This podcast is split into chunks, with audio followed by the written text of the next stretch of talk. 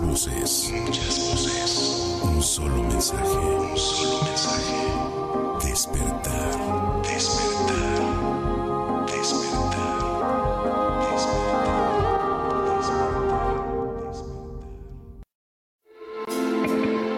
Holosofía. El camino hacia tu ser inicia rompiendo la zona de confort.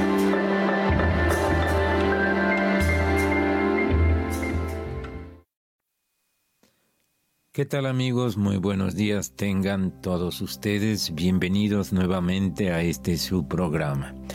Ahora vamos a tocar un tema que refiere al yoga, la historia y la filosofía del yoga. Es por supuesto un tema bastante amplio cuando uno busca la historia, qué significa el yoga, nos encontramos con muchas cosas que en realidad no son yoga. El yoga eh, tiene 5.000 años de historia y todo eso, eh, resumirlo en cinco minutos evidentemente no es posible. Por eso, y al igual que nuestro tema anterior que se llevó a cabo durante 10 programas, este tema lo vamos a tocar durante unos cuantos programas. No sé decirles cuánto, pero nos va a llevar una buena cantidad de programas. Muy bien. En sentido amplio, la filosofía, la historia del yoga, se hace, hace que nosotros definamos el yoga como todo camino que conduce hacia la liberación del ser. Eso es en sentido clásico. Cuando nosotros vamos a la etimología de yoga, yoga viene del sánscrito yug, que significa unión. Por ejemplo, tenemos de yug, sale yugo, que es la unión de dos animales para seguir un arado. Y cuando nosotros ubicamos eh, cónyuge, también hace referencia a la unión, en este caso, de dos personas. Entonces, eh, yoga es unión, pero unión a nivel físico y a nivel mental, unión con tu ser y lo que ya podríamos llamar la mente universal. También llamamos yoga justamente a la unión de tu persona con los demás seres más o menos como el concepto que tenemos de religión. En ese sentido, religión viene del latín religare, que significa unir. Entonces, unir a la persona eh, a través de sus preceptos con la comunidad y unir a la persona con Dios. Entonces, en ese sentido, el yoga busca fundamentalmente retomar algunos aspectos del ser humano para llevarlo a un estado expandido de la conciencia. Entonces, actualmente vemos eh, muchísimas cosas que en realidad no son yoga. Vemos a personas que creen que practican yoga cuando lo único que hacen es aprenderse unas posturas para subirlas al Facebook, para platicar y que se suenen más interesantes, etcétera, pero todo ello no es yoga absolutamente de ninguna manera porque el yoga implica varios caminos, implica fundamentalmente, según Iyengar, cinco caminos. Tenemos el camino físico, que es el Hatha Yoga, tenemos el camino del conocimiento, que es el Nani o Nana Yoga, tenemos el camino devocional, que es el Bhakti Yoga, tenemos el camino de la acción desinteresada, que es el Karma Yoga, y tenemos el yoga más importante, que es el Raja o Raya Yoga. En este sentido, la mayoría de las personas en el mundo occidental asocian con yoga únicamente la práctica del Hatha Yoga. Ha significa sol y Ta significa luna. Entonces, desde esa perspectiva, el Hatha Yoga es el yoga de las polaridades.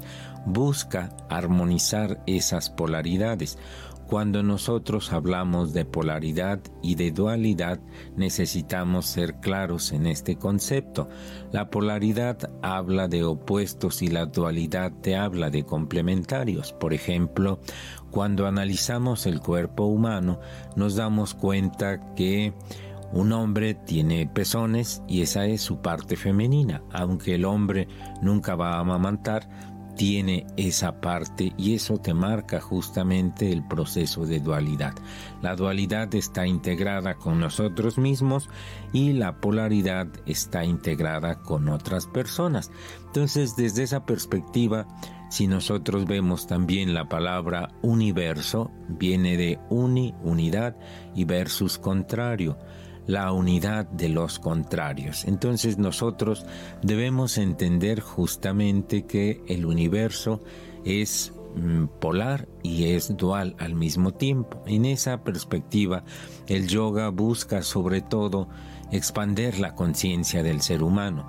La mayoría de nosotros vivimos en un estado donde creemos que esta realidad que nosotros percibimos a través de nuestros sentidos es real, cuando nosotros analizamos nuestro umbral de percepción, nos damos cuenta que vivimos en una realidad muy limitada. Por ejemplo, si tú ubicas a nivel óptico, nosotros solo somos capaces de observar del rojo al violeta, pero más abajo del rojo están los infrarrojos, que debe ser una gama infinita de colores, pero nosotros no tenemos acceso a ellos. Después del violeta está el ultravioleta, que deben ser también una gama infinita de colores, y nosotros solo tenemos una pequeña percepción de todo ello.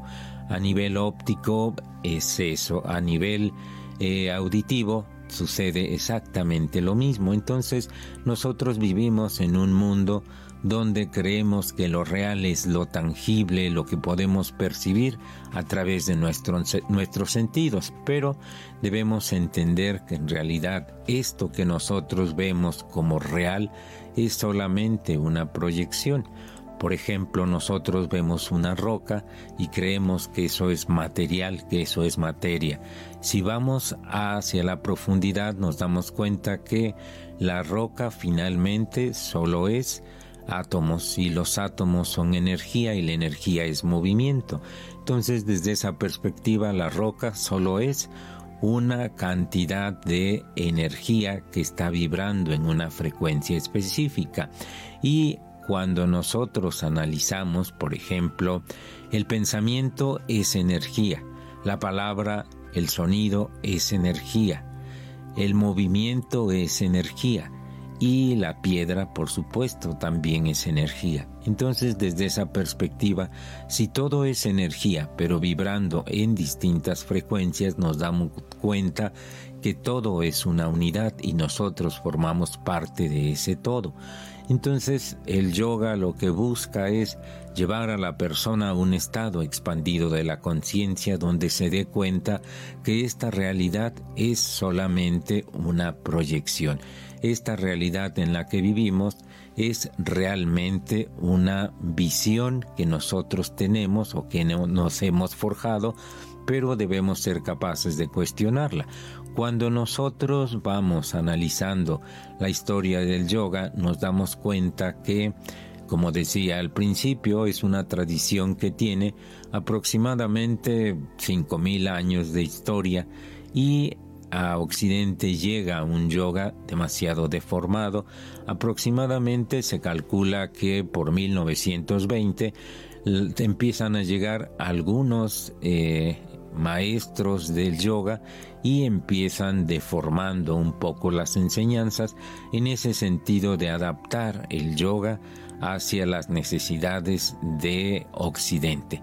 Entonces empiezan a manejar un proceso que poco a poco se va deformando hasta llegar a lo que conocemos el día de hoy como yoga, que es el hatha yoga, el yoga físico, y con todas sus variantes que actualmente deben ser más de 100. Entonces, ¿qué cosa es yoga? Cuando la persona entra a clases de yoga, por supuesto va con su tapete, con su mat y eh, cree que lo que está haciendo, eso es yoga, pero esa es una parte muy, muy minúscula de que es el yoga. En realidad, esa parte es lo que en el yoga se llamaría como la parte más densa, la parte más burda.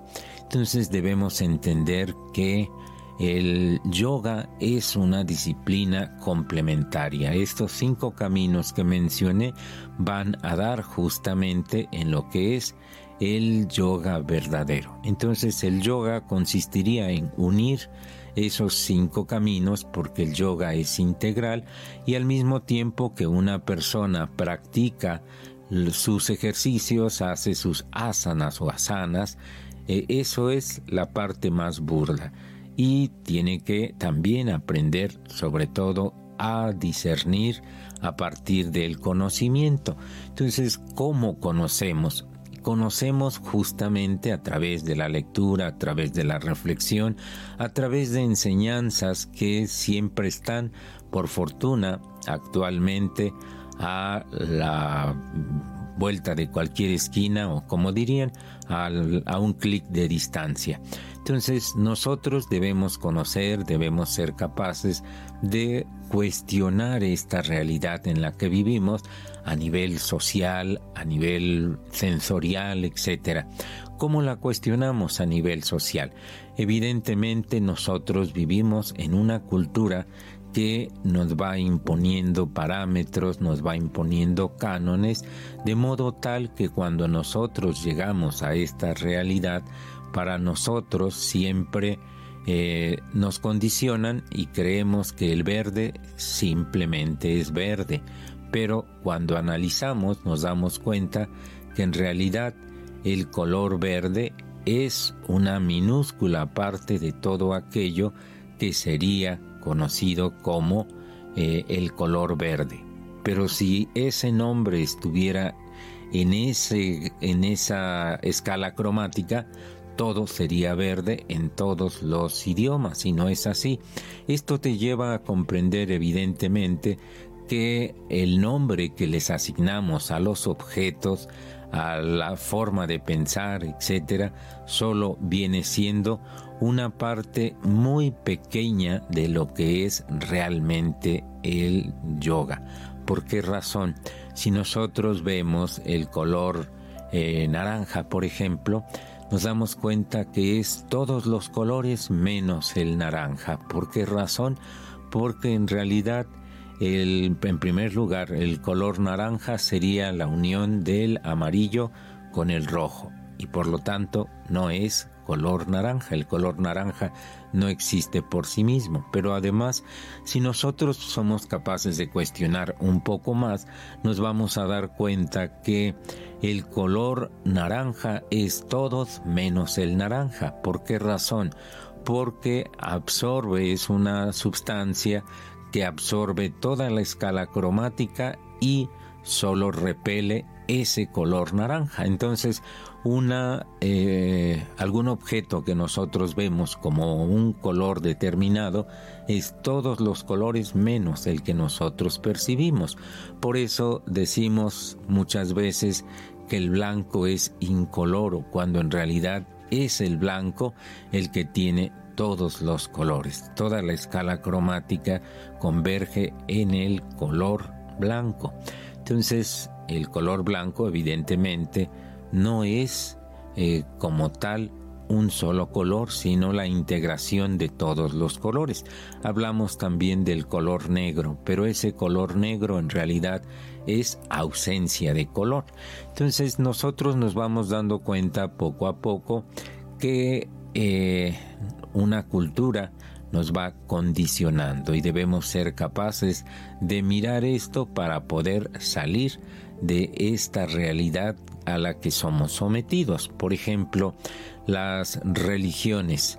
Las religiones en realidad son condicionadores que rigen al ser humano y eh, eventualmente el ser humano, por supuesto, por lo general no elige su propia religión, sino va a integrarse a, un, a una familia donde ya tienen algunas tradiciones impuestas por el tiempo. Entonces nosotros debemos realmente ubicar si queremos o no practicar esa religión, que es una religión, para qué nos sirve, etcétera, etcétera. Entonces, gracias al conocimiento, nosotros nos vamos liberando poco a poco cuando comprendemos, por ejemplo, la estructura social, nos damos cuenta de cuál es el juego que nosotros tenemos en la sociedad en la que vivimos.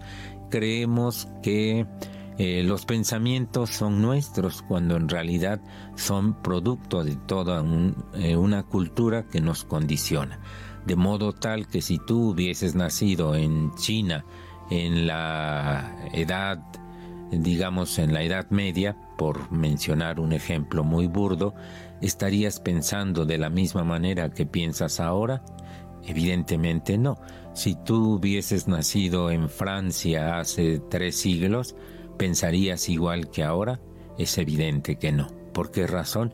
Porque la cultura marca nuestras ideas, nos condiciona y el camino del conocimiento a través del discernimiento y la lógica va logrando eh, integrar al ser humano dentro de una perspectiva más amplia. Y luego tenemos el camino de la devoción. Eh, muchas veces por devoción entendemos el apegarte a una imagen, a un arquetipo y nosotros empezamos a hacer oración cuando en realidad lo que hacemos es rezo. Hay que diferenciar oración de rezo y muchas veces tenemos conceptos tan arraigados que cuando nos cuestionan no sabemos exactamente cómo definirlos. Si no sabes cómo definirlo, es evidente que no has comprendido muy bien ese camino. Entonces el yoga es, como decía en un principio, es todo camino que lleva a la expansión del ser. He entendido esto como todo aquello que te saca de lo que en el yoga y en el hinduismo particularmente llamamos maya o ilusión. Vivimos en esta ilusión y tenemos el concepto de ser individuales cuando en realidad somos todo menos individuos, menos individualidad.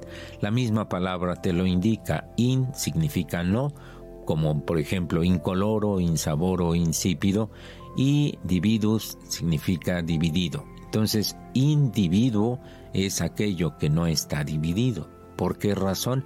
Porque como ya lo dije, somos parte de una totalidad. Entonces, la mayoría de las personas tiene la idea de que yoga es únicamente eh, ponerte a hacer ejercicios, sudar y actualmente hay una variante infinita de yogas que sobre todo van hacia la parte física y Existen mm, variantes tales que ya están cayendo, inclusive hasta en lo ridículo. Por ejemplo, eh, no por demeritar, pero existen tantos yogas como eh, tenemos el yoga de la risa, eh, mm, tenemos infinidad de yogas. Entonces lo importante es que nosotros nos demos cuenta que no por hacer ejercicio vas a alcanzar un estado expandido de la conciencia. Es importante tener una buena condición, es una forma de respeto hacia nosotros mismos y a nuestro propio cuerpo. Entonces nosotros cuando empezamos a practicar yoga, por lo general nunca cuestionamos ni siquiera eh, la definición de yoga.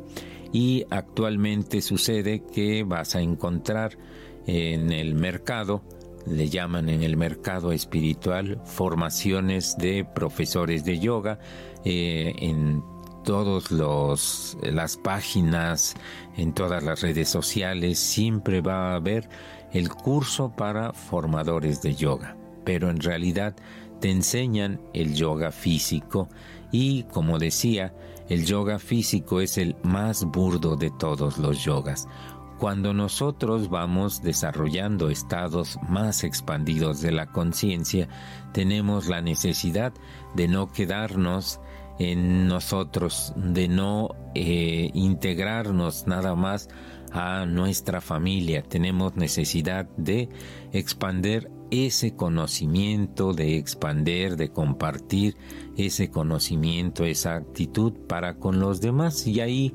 justamente entra lo que nosotros llamamos el karma yoga. El karma significa acción, es el yoga de la acción desinteresada. Vivir para servir al otro. Recuerda, hay una frase que dice, quien no vive para servir, no sirve para vivir. Entonces, una vez que la persona va despertando estados eh, superiores, estados expandidos o estados eh, no ordinarios de la conciencia, nos damos cuenta evidentemente que en la medida en que tú compartes desinteresadamente, estás generando las condiciones para que esa persona y tú vayas justamente en eh, beneficio de los demás y también ellos te benefician. ¿Por qué razón? Porque para poder servir necesitamos de alguien que necesite de nuestra ayuda. Y en el momento en que tú le das a una persona eh, un pedazo de pan, la persona te está ayudando a crecer en tu espiritualidad y en tu karma. ¿Por qué razón? Porque esa acción desinteresada tarde o temprano va a retornar a ti mismo, pero con su rédito respectivo. Es decir, la persona te entiende la palabra karma, desgraciadamente, con la idea de todo lo malo que hicimos en las vidas anteriores y eh, que también creen que el Dharma es todo lo positivo que hicimos en las vidas anteriores, cuando es un concepto muy equivocado. Nos vamos a enfocar en la idea del karma. Karma, decía, es acción. Entonces, a nivel de eh, lo que llamamos el karma yoga, buscamos realizar acciones desinteresadas que finalmente van a retornar a nosotros cuando nosotros menos lo eh, pensemos, ¿sí? En ese sentido, cuando tú das un pedazo de pan, esa persona te está ayudando a que tú generes un karma positivo. No ayudamos con la idea de que la persona eh, nos genere ese deseo imperioso de dar. ¿Por qué razón? Porque para dar hay que saber dar y hay que poner límites antes de que se cree una codependencia. Justamente por esa razón nosotros, eh, los budistas que seguimos la tradición tibetana, nos vestimos de color amarillo con el color vino y esto representa la unión de la sabiduría con la compasión. La sabiduría sin compasión puede caer en la crueldad y la compasión sin sabiduría puede caer en la estupidez. Entonces, cuando tú eh, das un pedazo de pan, estás generando las condiciones para que tarde o temprano, cuando tú necesites el apoyo de alguien, ese apoyo va a estar porque tú has servido a los demás. Pero repito, no lo hacemos para que nosotros vayamos acumulando méritos kármicos. Lo hacemos desinteresadamente y en ese sentido es muy fácil de ubicar la visión de el karma. Si se dice popularmente que el karma es toda acción noble y que eh, lo define el pueblo como que lo que se siembra se cosecha. Sí, pero si tú siembras un frijol, no solo vas a cosechar un frijol, vas a cosechar más de 10 frijoles. ¿Por qué? Porque justamente se dio ese proceso. Así es nuestra vida diaria. Nosotros damos desinteresadamente y eso que damos va a regresar a nosotros con su rédito respectivo. Eso sería el karma yoga. Después tenemos lo que llamamos el eh, Raja Yoga o Raya Yoga. Es el yoga de la meditación y es el más importante de todos los yogas. ¿Por qué? Porque justamente te va a llevar a una mayor liberación. Te va a llevar a generar las condiciones más adecuadas para que tú vayas poco a poco desarrollándote en la concentración y pases a la meditación. Actualmente las personas creen que hacen meditación porque se sientan cinco minutos a poner su mente en blanco. Eso es todo menos meditación, eso más bien caería en la relajación. Y entonces nosotros debemos entender que en realidad para meditar se requieren años de esfuerzo. Eh, necesitamos lo que es la relajación física, emocional, mental, necesitamos la concentración y necesitamos trascender la mente para alcanzar la conciencia. Entonces, cuando las personas dicen que guardemos un minuto de silencio porque vamos a hacer yoga, este, por favor, eso no es yoga, eso no es, eh, no es meditación eso únicamente es un relajante para nuestro cuerpo físico, emocional y mental. Entonces debemos entender que yoga es una disciplina integral que va eh, estructurando poco a poco estas variantes que te llevan a practicar el yoga. Muchas personas me preguntan ¿y qué tiene que ver el yoga con el acto de ser monje? Pues precisamente los monjes estamos en primer lugar para servir a los demás. Ahí está el karma yoga.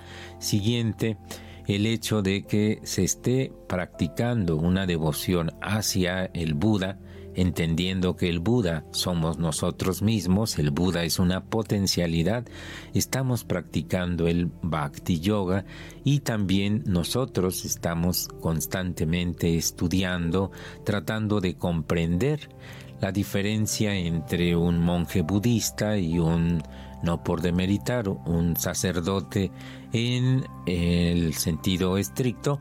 El sacerdote evidentemente estudia cinco o siete años, pero los monjes estudiamos toda la vida. Muy bien, vamos a un corte comercial y volvemos enseguida. Hola Sofía. En un momento regresamos.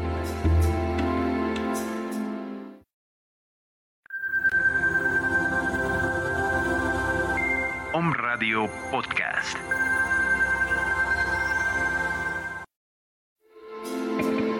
Hola Sofía. En un momento regresamos.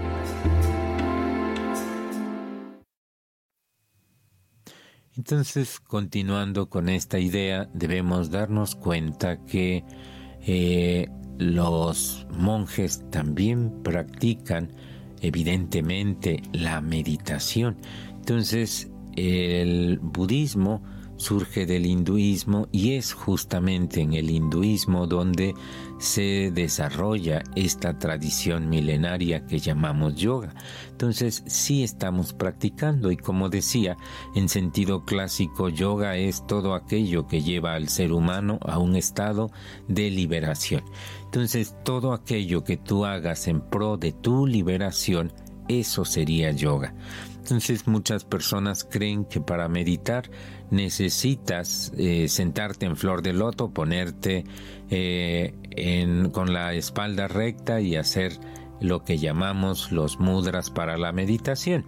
Entonces, en realidad, esa es apenas una visión muy corta de lo que es meditar. Repito, meditar te lleva muchísimos años y a qué nos lleva. La mayoría de las personas en el mundo occidental creen todavía que meditar es uno demasiado sencillo, poner la mente en blanco, cuando en realidad estamos hablando de eh, muchas variantes que tiene la meditación. Y ya tendremos tiempo para ir eh, aproximándonos a todas eh, las sino las tradiciones de la meditación un poco más a la esencia de lo que es la meditación. Entonces nosotros debemos entender ya que no existe el Día Internacional del Yoga. La mayoría de las personas cuando escuchan esto aunque no hagan yoga todo el año, ese día se ponen a hacer posturas y se ponen a competir con otros, etcétera, etcétera. Entonces, yoga no es competencia, yoga no es exhibición. Hay una frase que dice, eh, yoga no es contorsionar tu cuerpo para exaltar el ego, es contorsionar tu ego para exaltar tu cuerpo espiritual. Ahí está la clave. Entonces, eh, vemos comúnmente que las personas van a su clase de yoga para bajar de peso, van a su clase de yoga para, eh, sobre todo, verse más interesantes y vemos que las personas en el momento en que ya aprendieron a pararse de cabeza suben esa foto a su perfil de Facebook y eso por supuesto no es yoga, es todo menos yoga. ¿Por qué? Porque estás exaltando el ego y el yoga lo que busca es ir eliminando el ego poco a poco. ¿Por qué razón? Sencillamente porque el ego nos va a alejar de los demás, nos encierra en nosotros mismos con la idea de que somos únicos e irrepetibles. Pero aquí cabe eh, preguntarnos, ¿por qué somos únicos e irrepetibles? A nivel físico, cuando vamos a la forma y cuando vamos también a la esencia, nos damos cuenta que todos somos iguales. Eh, tú quizá eres de color moreno, eh, hay otro de color blanca, etcétera, etcétera. Y eh, si nos damos cuenta, en realidad eso es un pigmento. Uno lo tiene con unas variantes, el otro lo tiene en otra escala, pero todo eso finalmente es piel. Tú tienes cabeza, tronco y extremidades igual que el otro. Y entonces, a nivel de forma, somos exactamente iguales. Cuando nosotros vamos a la esencia, nos damos cuenta que sucede lo mismo. Si tú eres parte de un todo y el todo está en ti, debemos entender que en realidad ese eh, acto de sentirte único e irrepetible solo te aleja de ese sentido de unidad. Poco a poco debemos ir eliminando este sentido de ego, hacia allá se dirige la práctica del yoga a través de sus distintos caminos. Entonces debemos entender que si el yoga es ir eliminando el ego, lo primero que debemos hacer es ubicar nuestras motivaciones, la motivación que nos lleva a sacar nuestro tapete o nuestro mat el Día Internacional de Yoga, aunque nunca hagamos yoga, vamos a darnos cuenta que estamos haciendo todo menos yoga. No necesitas unirte con todos aquellos que van a hacer eh, asanas o asanas, que son, como se les dice comúnmente, postureros. Hay personas que se dedican a hacer tal o cual postura, la postura de, si quieres, de lo que conocemos como el escorpión, pero eh, sin mayor sentido. Cuando nosotros nos damos cuenta en una clase de Hatha Yoga en sus distintas variantes, vamos a ubicar que eh, hay un lema que dice a mayor esfuerzo, mayor concentración y mayor relajación.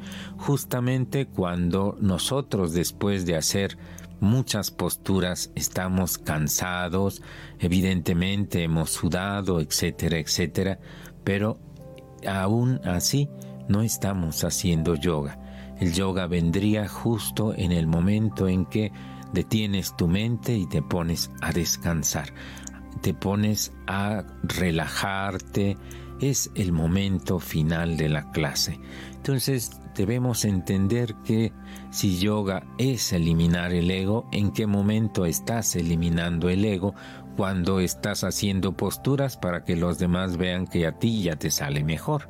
Entonces estamos compitiendo y en ese sentido existe el denominado yoga deportivo. Pero ¿qué es el yoga deportivo? Todo deporte implica un proceso de esfuerzo, bien es cierto, pero implica competencia. Y en el yoga lo que menos eh, necesitamos es competir, porque competir implica la lucha de una persona contra otra con tal de ganar o lograr una meta específica. Entonces, desde esa perspectiva, el yoga deportivo es todo menos yoga. ¿Por qué? Porque no está llevándonos a una disminución del ego. Y desde esa perspectiva hay una visión muy interesante que manejan algunas escuelas esotéricas, como por ejemplo lo encontramos dentro de la masonería, dentro de la sociedad teosófica, etcétera, eso que llamamos escuelas de misterios, y nos damos cuenta que se dice que la palabra ego en realidad es una palabra que indica el eh, gran oponente. El gran oponente. ¿Por qué el gran oponente? Justamente por lo que hemos mencionado. Cuando tú tienes un eh, proceso de ego a quien debes competir, a quien debes eliminar, es justamente ese ego para que vayas perdiendo ese sentido de individualidad y poco a poco te vayas integrando más hacia esa totalidad. ¿sí?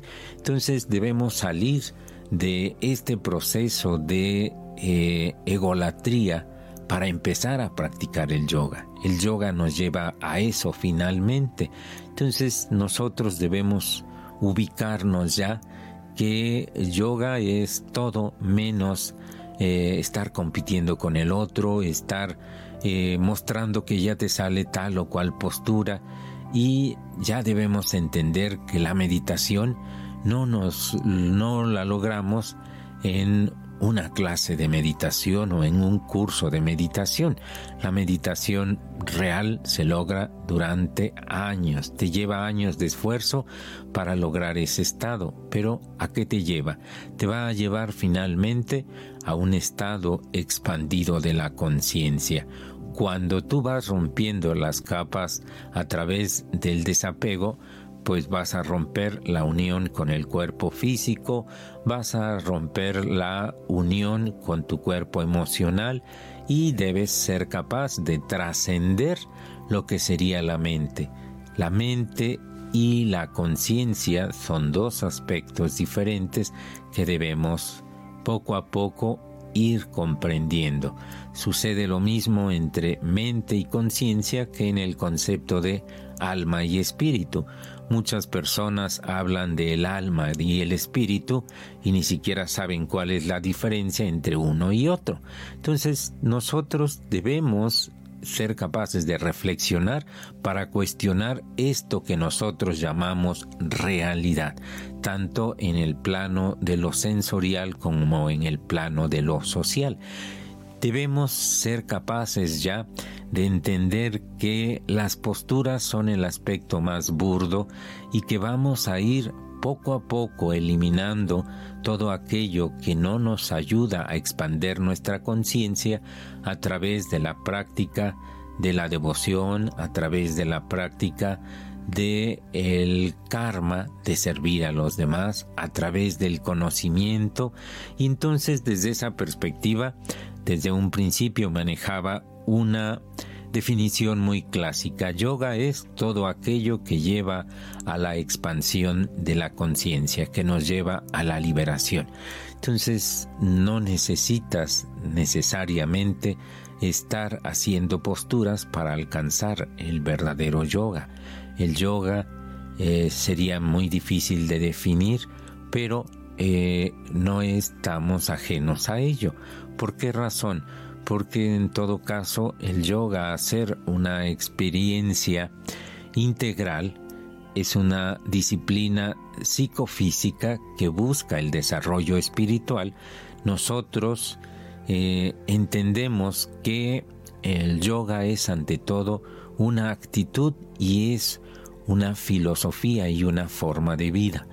No hacemos yoga únicamente cuando estamos haciendo posturas. Tú puedes hacer bhakti yoga cuando le das de comer a tus hijos. Ubica en el momento en que una madre o un padre le da de comer a sus hijos o proporciona el sustento, entonces está haciendo eso como un acto de amor. Solo necesitamos tomar conciencia de ello. Por ejemplo, la madre alimenta a los hijos no por el deseo que después los hijos le den algo. El padre da el sustento no porque eh, espere que los hijos, cuando él llegue a la vejez, le estén cuidando. Eso sería todo menos amor. El amor es compasión y la compasión es justamente dar sin esperar nada a cambio. Desde esa perspectiva nosotros debemos ubicar perfecta y completamente que muchas veces basta ser conscientes para ubicar que estamos practicando algún tipo de yoga como en el ejemplo que les ponía hace un instante. Entonces, desde esa visión, desde esa perspectiva, eh, hay muchas formas de lograr y de hacer yoga. Nosotros debemos ser capaces de comprender en qué nos ayuda tal o cual conocimiento, aquel aprendizaje que tuve en esta revista, en esta página de internet, en el YouTube, ¿Para qué me sirve a mí como ser humano para expander mi conciencia? Bien es cierto que, como decía Jesucristo, la verdad os hará libres. En este sentido, ¿a qué se refiere? El conocimiento de el mundo exterior debe ayudarte a comprenderte a ti mismo. En la medida en que te comprendes a ti mismo, comprendes a los demás y te vuelves empático con todos ellos. Entonces, la verdad os hará libres es una idea maravillosa que justamente nos habla de el Nani Yoga, el yoga del conocimiento. Entonces, el Nani Yoga es esta actitud de conocer conscientemente. Cuando nosotros, por ejemplo, llegamos a la práctica del Tai Chi, nos damos cuenta que cambia nuestra percepción que tenemos de el espacio y el tiempo. Baja nuestro biorritmo y nosotros poco a poco vamos entrando a un ritmo y una dinámica diferente. El tai chi justamente en el mundo occidental se define como meditación en movimiento.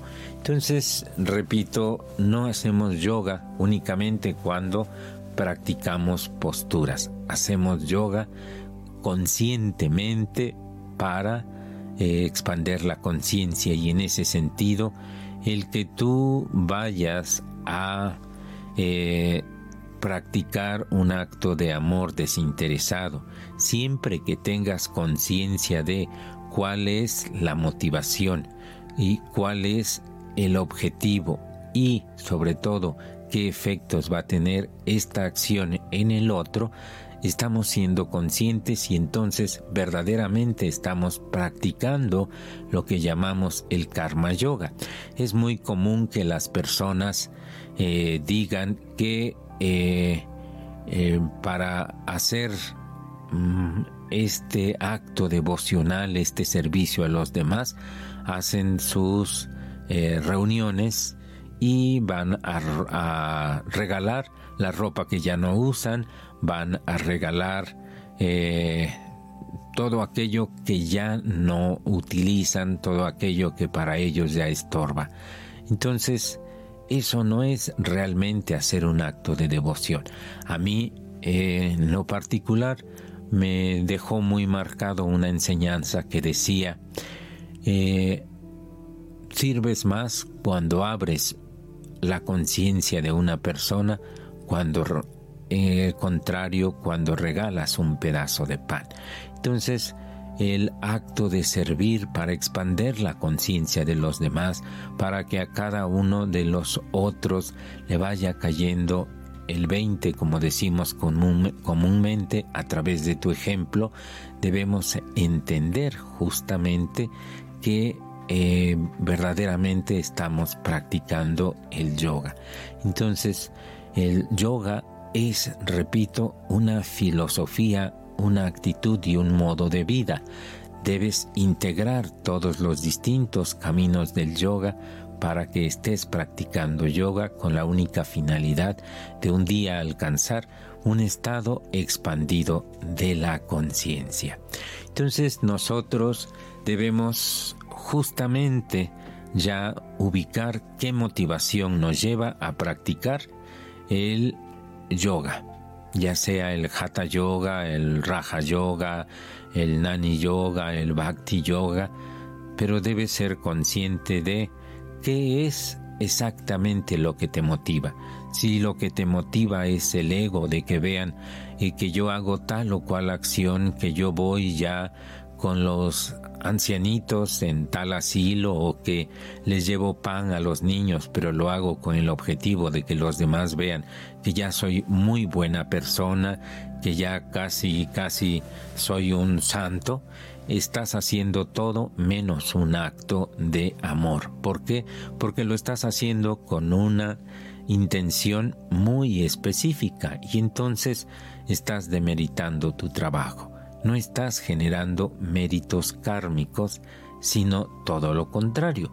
Entonces, para que tú hagas yoga debemos ser conscientes. Para que tú practiques la meditación te requiere años. En mi caso, y no por ponerme de ejemplo, llevo 32 años en el camino de las distintas variantes del yoga y me considero un aprendiz. Eh, ¿Por qué razón? Porque realmente para decirse maestro habría que ubicar realmente tienes una formación humana como para decirte maestro, maestro Buda, Jesús, Krishna, Zoroastro, etcétera, etcétera. Nosotros simplemente seríamos profesores, aquel que profesa, aquel que enseña, aquel que muestra aquello que ha aprendido. Y entonces debemos eh, ubicarnos perfectamente en ese plano. Yoga es todo aquello que te lleva a la expansión de la conciencia y no necesariamente son las posturas de yoga. Repito y espero que quede claro en las personas que nos escuchan. El yoga físico, el hatha yoga, es el más burdo de ellos, pero no por eso demerita su efecto nos ayuda a tomar conciencia de nuestro propio cuerpo, nos ayuda a ser sobre todo más conscientes, pero eh, en ese sentido el hatha yoga no se limita a ponerte a hacer posturas, sino también cambia algunos hábitos de tu vida diaria, por ejemplo la alimentación. Las personas que practicamos yoga somos vegetarianos o si tú lo quieres practicar otra dieta, puede ser vegano, pero sobre todo debemos eh, saber por qué lo hacemos, no simplemente para que te vuelvas interesante y en las fiestas tú digas, ay, yo ya no como carne porque ya soy vegetariano o ya soy vegano. Entonces estaríamos demeritando nuestro esfuerzo. Es eh, difícil por ejemplo, eh, ser vegetariano en un mundo de carnívoros o de omnívoros, quitarte algunos hábitos como por ejemplo el bañarte con agua caliente. Eh, necesitamos hacer eh, un alto en muchos de nuestros hábitos para ir cambiando esos parámetros, esos esquemas que tenemos tan integrados en nosotros mismos. Entonces, eso es justamente el Nani Yoga. Necesitamos practicar todos los yogas porque el yoga es una práctica psicofísica espiritual que nos lleva a la expansión de nuestra conciencia, a la expansión de nuestro ser. ¿Con qué objetivo? Con el objetivo único de justamente liberarnos de nuestro propio ego. Muy bien, pues amigos, espero que esta introducción general a lo que es el yoga nos motive para continuar con eh, la reflexión sobre qué es el yoga, la historia del yoga, etcétera, que estamos planeando lograr eh, en algunos programas más. Pues les esperamos la próxima semana y que tengan un excelente día. Esto fue Holosofía. Les esperamos la próxima semana aquí en Om Radio. Las opiniones y comentarios expresados en este programa son responsabilidad del conductor e invitados, sin representar necesariamente la postura o ideología del Grupo Om Radio.